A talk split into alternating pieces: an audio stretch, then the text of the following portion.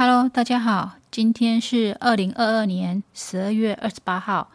今天的主题是什么是自动造市商 （AMM，Automatic Market Maker）？自动造市商 （AMM） 是使用演算法为流动资金池内的资产定价，提供自动化、去中心化的交易。可以将自动造市商 （AMM） 想象成一个一直自动向你提供报价的机器人。所以说，在自动造市商 AMM 平台上，用户不是在和买家或卖家之间进行交易，而是和一个拥有加密货币的资金池，或是称为流动池进行交易。基本上，资金池是一个共享的加密货币池，用户以加密货币提供流动性，且资金池中的加密货币价格由数学演算法来决定。流动性提供商通常会向资金池提供加密货币而赚取奖励，该奖励是由与流动池互动的交易商支付。资金池里的加密货币的价格变化，如果 AMM 有以太坊 ETH 和比特币 BTC 两种资产，有人购买 ETH 时，ETH 的价格就会上升；相反的，当资金池中有较多的 BTC 时，BTC 的价格就会下降。其中，资金池中的 ETH 的总价值始终等于资金池中 BTC 的总价值。在这种总价值恒定平衡状态下，购买一个 ETH 会使 ETH 的价格略微的上升，而出售一个 ETH 会使得 ETH 的价格略微的下降。然而，不管价格如何波动，最终都会回归到价格的平衡状态。如果 AM 价格与其他交易所的市场价格偏离太大，则会有交易商利用 AMM 和外部加密交易所之间的价格差距进来套利，直到资金池再次平衡为止。自动造市商和传统造市商的差异，就像是传统金融公司一样，传统交易是买家、卖家在集中式订单簿上，透过撮合买卖双方的订单来达成交易。在传统的交易平台上。买家和卖家提供不同的资产价格。当其他交易者发现列出的价格是可以接受的交易时，该笔交易就会被执行。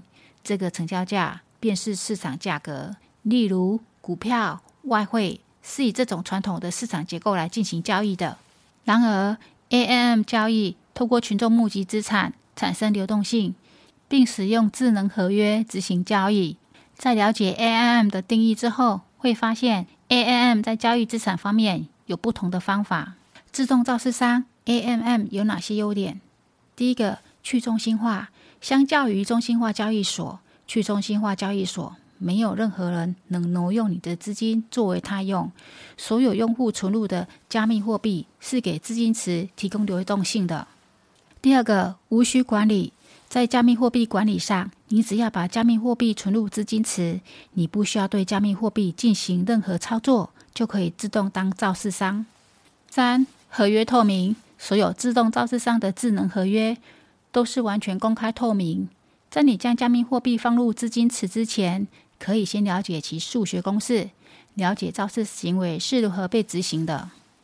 自动造市商 （ANM） 的缺点有哪些呢？第一个。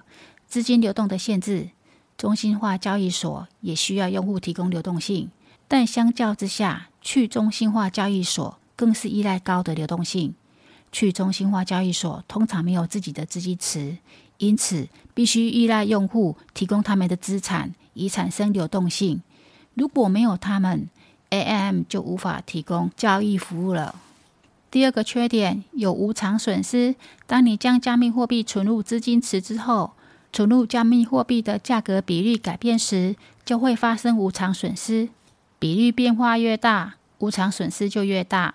这就是为什么 AM 适用于价值相似的加密货币对，例如稳定币或是包装加密货币。如果交易对之间的价格比保持在相对较小的范围内，则无偿损失也是可以忽略的。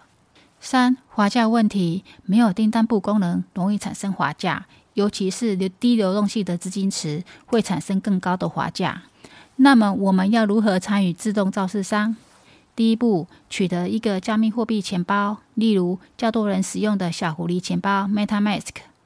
再来，购买加密货币，在中心化交易所购买加密货币，例如币安。